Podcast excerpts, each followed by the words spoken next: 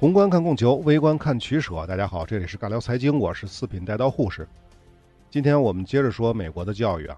上次我们说到了美国二战之后的几次教育改革，我相信很多朋友都会有问题。这么多次美国的教育改革，从最开始的国防教育法到奥巴马的每个学生都成功法案，说了这么多，大家看到了什么？似乎美国政府在基础教育方面一直致力于实现一套只看成绩的应试教育体系。这个好像跟我们听说的美国并不太一样吧？不是说美国的基础教育是快乐教育吗？其实啊，从上述美国近些年不断的进行教育改革，我们就能看得出来，之所以要不停的改，无非就是两个原因：要么就是之前的改革本身有问题，要修正；要么就是之前的改革并没有真正的触及问题的核心，所以要继续改。这个核心是什么呀？就一点，就是要不要采用应试教育的问题。如果要采用，具体应该怎么执行呢？为什么会出现这样的问题呢？我们从几个角度来考虑一下。第一个是政府怎么想的，第二个是精英阶级怎么想的，第三个是美国的普通家庭怎么想，最后一个是学生和教师怎么想。首先，我们都说中国是应试教育，美国是快乐教育，这种说法并不准确，因为美国是拥有世界上好大学最多的国家。美国人想要上这些大学，难道不需要考试吗？不需要应试吗？不考试难道是要摇号吗？当然不是了。美国的 K 十二是义务教育没错，但是上大学还是要成绩的。而这个所谓的成绩，我们最熟知的就是 SAT，可以理解为美国的高考。前几年泰国有个电影叫做《天才枪手》，讲的就是 SAT 考试作弊的事儿，就是什么利用澳洲和泰国的 SAT 考试的时间差。但是呢，SAT 只是一个成绩。大部分的大学招生的时候只会参考这个成绩，注意只是参考啊，这跟中国的高考制度是完全不一样的。你 SAT 满分不见得就如何如何，可是你即便没考过 SAT，就是考的分很低，大学也可能因为其他原因录取你。这还没完，有的美国大学还不认 SAT，因为美国不只有 SAT，还有 ACT 和 AP，其实呢就是不同机构组织的学业考试。这里得解释一下啊。SAT 是美国大学委员会组织的考试，更偏向综合能力的；而 ACT 呢，是一个名为美国大学测验的非营利机构，它组织和运营的标准化考试，更多考察的是高中学业。最后的那个 AP 呢，是高阶课程的考试。这三个考试不冲突的，你都可以参加，也可以只参加一个两个，当然也可以都不参加。这个取决于你要上哪所大学，或者压根儿你就不想上大学，那就不用考了，就不用参加嘛。比如说，美国东海岸和西海岸的学校更多的是接受 SAT 成绩的，这也是我们更多人知道的原因。而美国的中西部和南部的学校，还有加拿大的学校，更多的是接受 ACT 的成绩。最近十年呢，ACT 的影响力已经超过了 SAT，这是维基百科上说的。而 AP 它的名字叫进阶先修课程，也可以翻译为大学先修课程，它也是搞 SAT 的那个美国大学委员会赞助和授权的。AP 考试呢是允许学生呢在高中时期就进修部分大学的课程，目前呢一共有三十四个科目可以选修，它更像是大学课程的预科，也就是说在高中时期提前选修大学水平的课程，并且参加 AP 考试，如果成绩好就可以直接申请大学的学分，这样呢就可以缩减一部分大学的课程的时间，毕竟美国大学的费用是挺贵的啊，你先修一部分学分就能早点毕业嘛，那就少花钱呗。搞明白了，美国并非是真正的快乐教育。只要是上大学，就不可能躲开应试。但问题在于，美国的 K 十二就是义务教育这个阶段，学校是否会按照应试教育的模式去教育学生？再来看之前我们说的四种人，他们是什么态度？第一个是政府，美国政府要的是什么呢？他们要的是美国人的普遍的教育水平。如果完全是快乐教育，彻底放羊的话，美国人的普遍素质如何保证呢？换句话说，K 十二教育投资投了不少。但孩子们根本天天就知道玩，不知道学习。十二年学完了之后，依旧不知道非洲是个州而是个国家，依旧不会解二元一次方程式。那教育投入那么多，意义何在呢？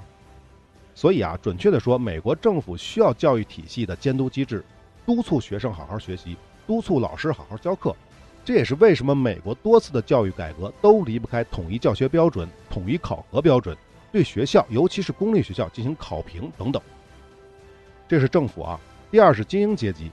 至于他们呢，大家可以想象一下，如果你是有钱人，你希望普通人的孩子跟你的孩子形成竞争吗？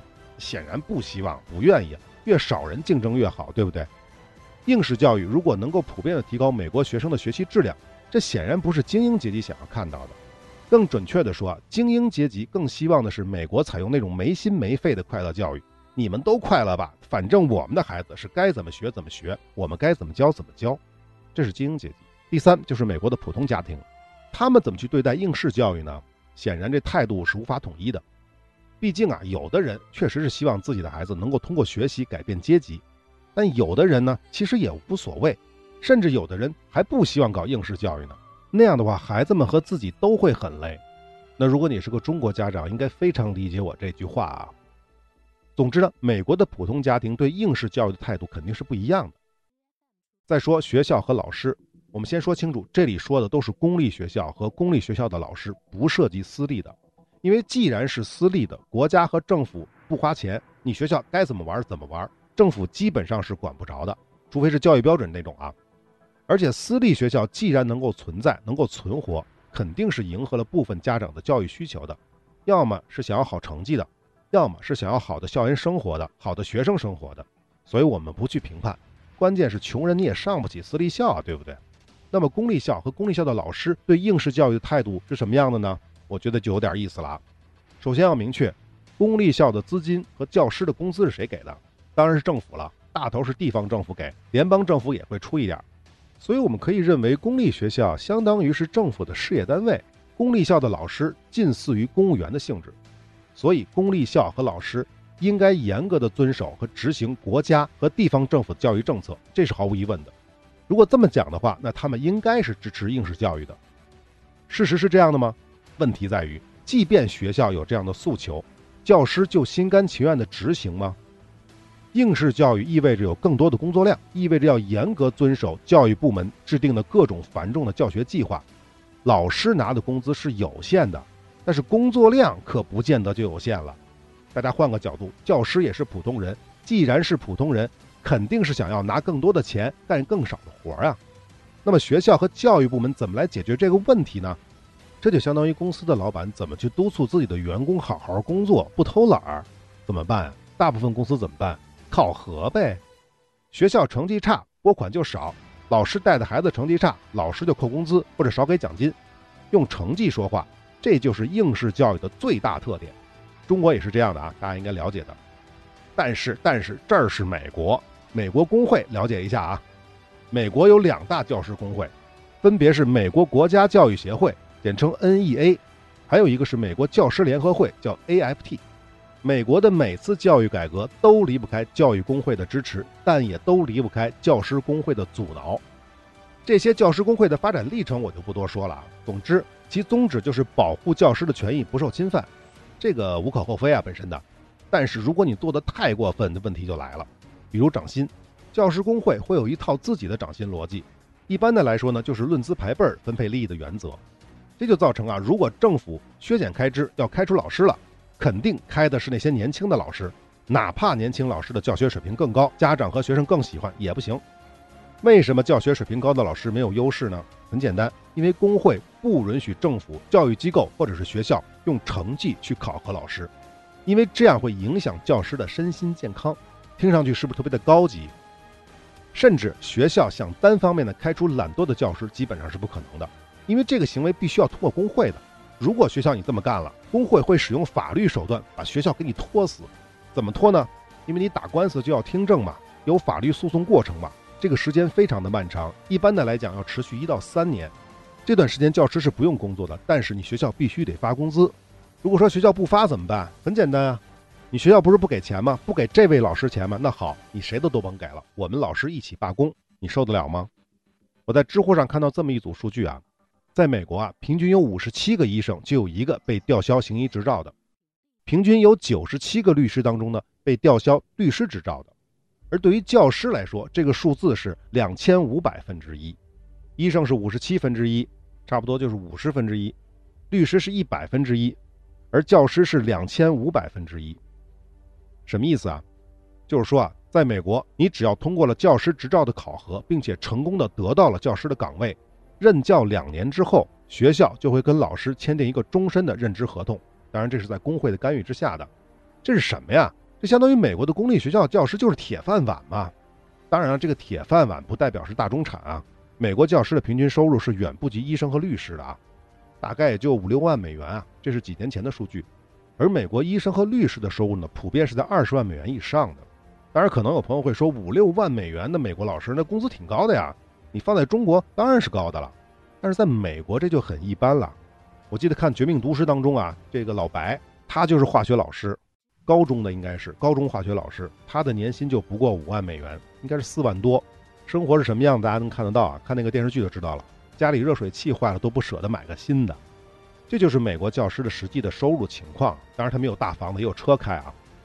扯远了，我们接着说回来啊。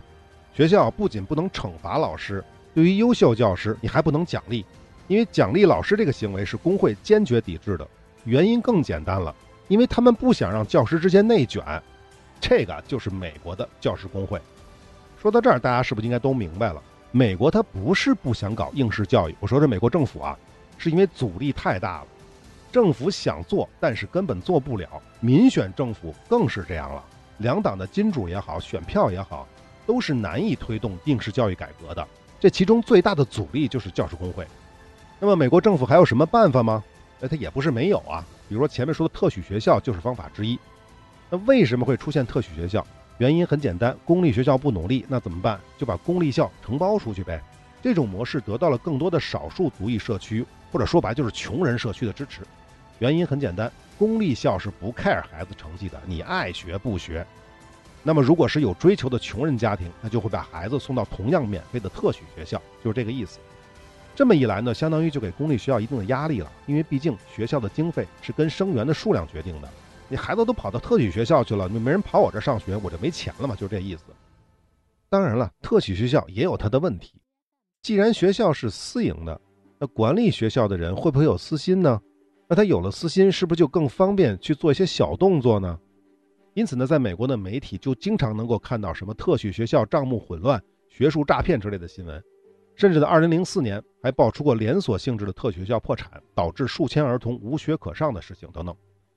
2009年的数据，美国一共开办了五千多所特许学校，其中六百多所被关闭，其中百分之四十是因为招不满学生或者是财务问题造成的，另外只有百分之十四是因为成绩不达标。总之啊，特许学校只是美国加强应试教育的手段之一，但效果显然是非常有限的。那么这是特许学校，还有什么其他办法吗？还有一个，这个东西叫做教育券。我们要先解释一下，美国孩子上学的逻辑啊，大部分州原则上都是学区制。比如你在某个地方买了房子或者租了房，你的子女就可以在本学区的公立学校上学了。这种模式一直是备受诟病的，因为有钱的地区学校资金充裕，师资好。而穷人呢，只能在穷地方上破学校，这就使得美国教育在 K 十二阶段就已经两极分化了。同时呢，即便是在好学区的那些好学校，他们也不用太努力，因为生源好啊，成绩自然就好啊，这是良性循环。在这个基础之上，某些经济学家就认为，长此以往，好学校不努力，坏学校没前途，美国教育就没有未来，所以就提出了一些改革方案，其中一个玩法就是教育券。那个教育券怎么理解呢？你公立学校不是政府出钱吗？好，现在政府把一部分的教育投资变成了教育券，发给家长，不是发给学校啊，是发给家长。家长是可以跨学区选择学校就读的，而学校那边的一部分资金就可以通过这个教育券来回收。这样一来啊，学校要是长期不努力，那家长们就会用手里的教育券来投票了，让学校之间行业内卷，保证它的活力。不仅如此啊，私立学校也可以收教育券，再去找政府换补贴。这么一搞的话，不仅是公立校之间了，公立校还得跟私立校竞争，这难度就进一步提高了。大家知道教育券这个理论是谁提出的吗？这哥们叫做米尔顿·弗里德曼，是一位美国的经济学家，在一九五五年提出的。哎，这个名字耳熟吗？米尔顿·弗里德曼，没错，我们之前的节目里是讲过他的，提到过他的，就是讲智利的时候，就是给皮诺切特。提供经济改革方案的那位，他是诺贝尔经济学奖的得主，休克疗法之父萨克森的前辈，休克疗法的祖师爷。当然了，由于智力改革算不上成功，所以弗里德曼是不承认皮诺切特政府的改革跟他有关的啊。说到这儿，大家再想一想，教育券这种玩法，不就是新自由主义在教育行业的典型应用吗？不过，由于公立学校和教师工会的强烈反对，美国直到九十年代才有个别地区实施了教育券制度。也被称为学卷制。而到目前为止呢，学卷制也只有少数州在实行，大概十个州左右。而且这些州在执行教育卷制度的时候，也改变了初衷，变成了主要向中低收入家庭和身体或者是智力缺陷的学生家庭提供教育卷，而且对私立校也有所限制。好，这部分我们说的差不多了啊，下面再说说美国教育的现状和相关的一些数字。目前的美国教育呢，主要还是由政府提供经费的。当然了，政府指的是三级政府啊，就是联邦、州和地方政府。K 十二阶段的教学课程、资金使用等政策，都是由当地选举产生的学区委员会决定的。而教育标准和标准的测验，通常是由州政府来制定的。显然，联邦对地方的控制力还是非常有限的。当然，这也是美国宪法决定的。美国目前呢，十五岁以上的成年人识字率是百分之九十八，排名肯定是世界前列了啊。当然，实际上超过百分之九十九的国家太多了啊！大家还记得排名第一的是谁吗？对，就是朝鲜。美国是三亿多的人口，大概有不到八千万的学生，包括 K 十二阶段和大学。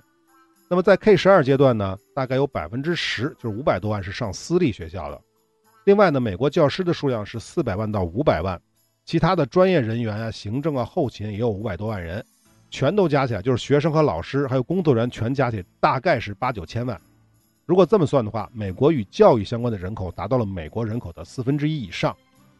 不过呢，这个数字其实也没什么太大意义，因为是义务教育的原因嘛。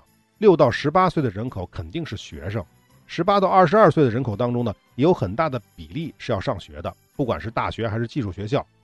在这方面，其实中国也是一样的，中国也有将近三亿的学生群体，而教师的数量也有一千八百万，人口比例上呢，跟美国就是差不太多。所以大家就知道了吧？教育行业的规模到底是有多大？这还不算继续教育和成人技术培训市场的啊。好，我们接着说啊，美国成年人口当中呢，有百分之八十五的人完成了中学学历，就是 K 十二啊。百分之二十七的人呢，有学士以上的学位。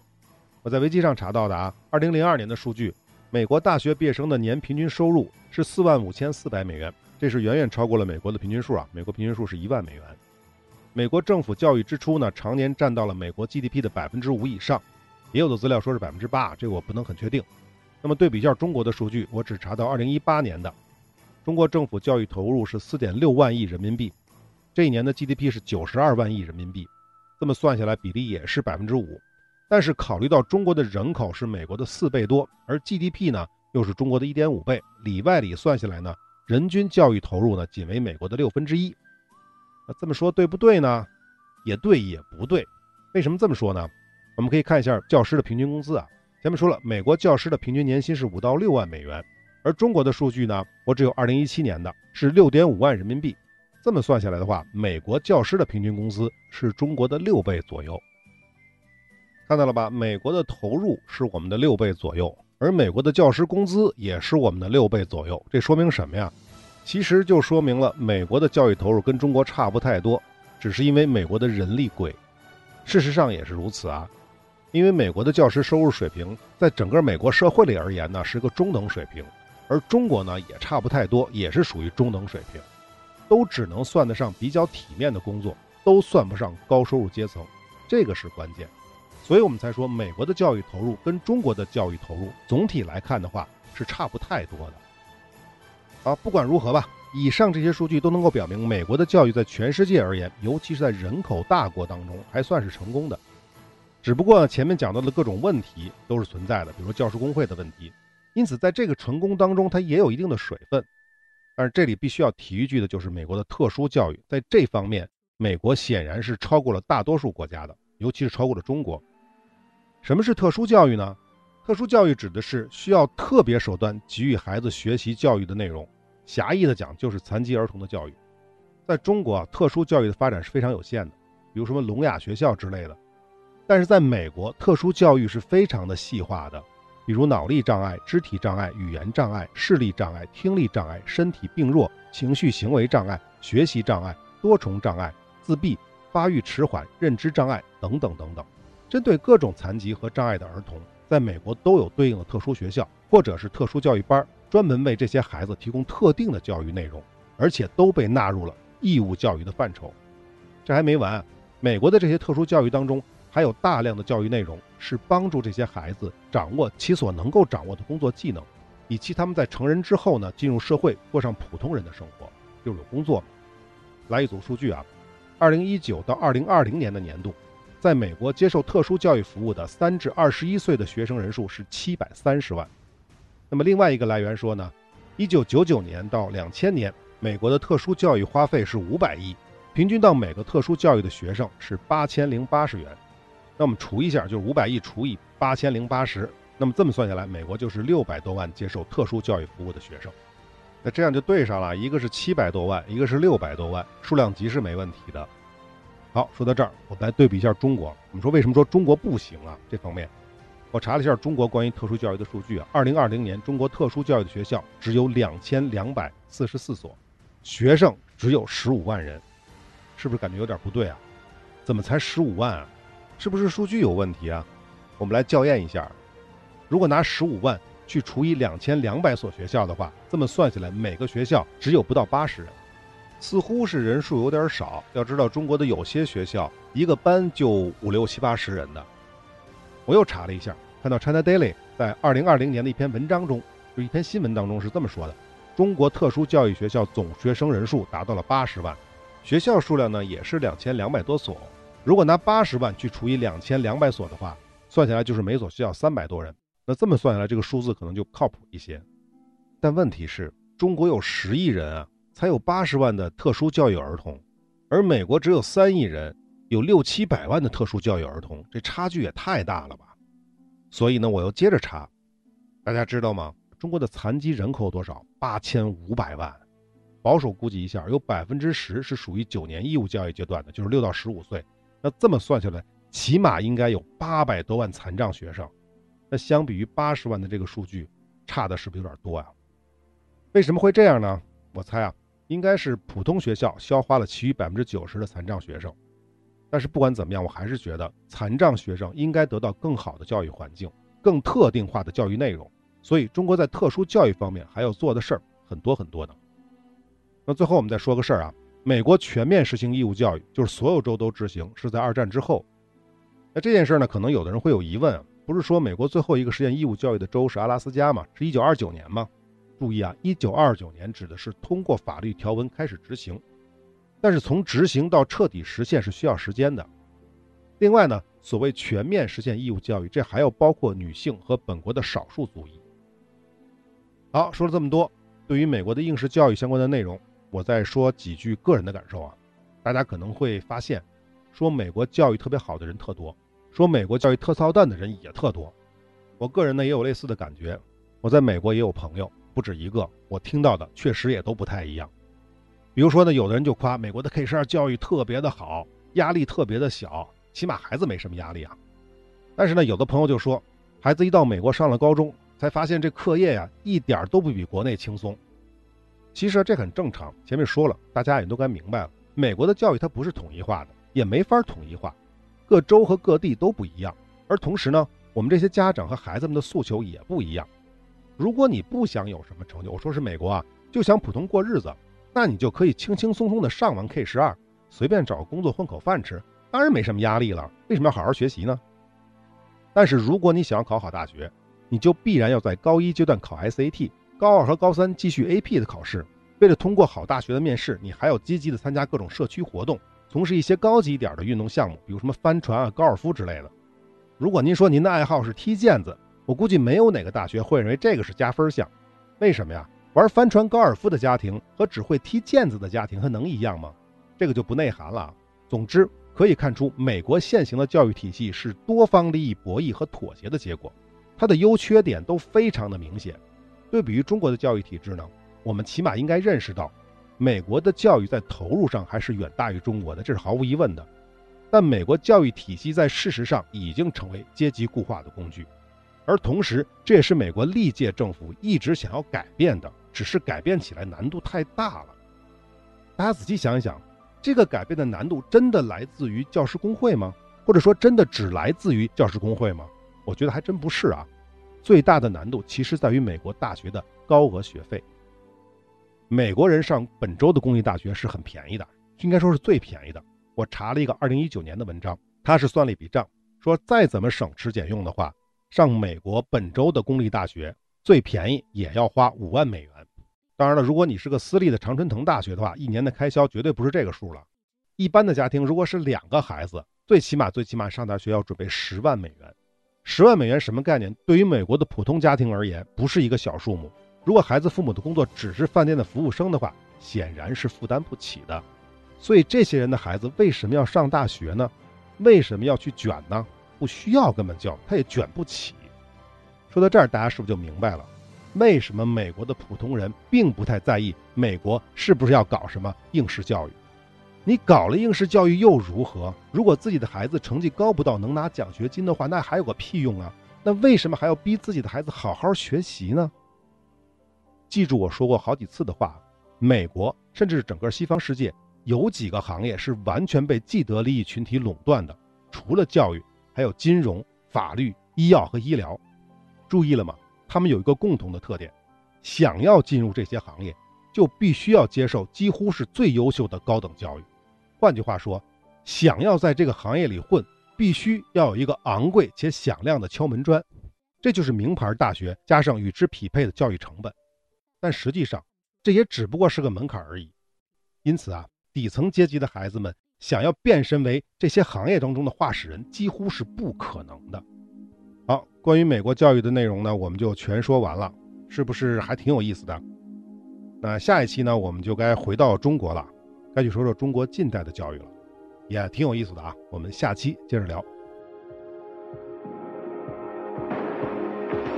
You're the light, you're the night, you're the color of my blood.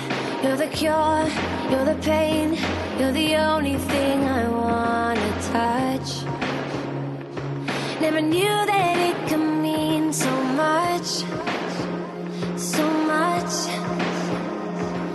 You're the fear, I don't care, cause I've never been so high. Follow me through the dark, let me take you past the satellites. You can see the world you brought to life, to life. So love me like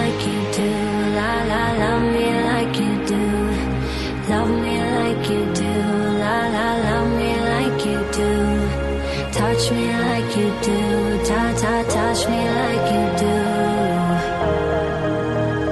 What are you waiting for? Fading in, fading out, on the edge of paradise.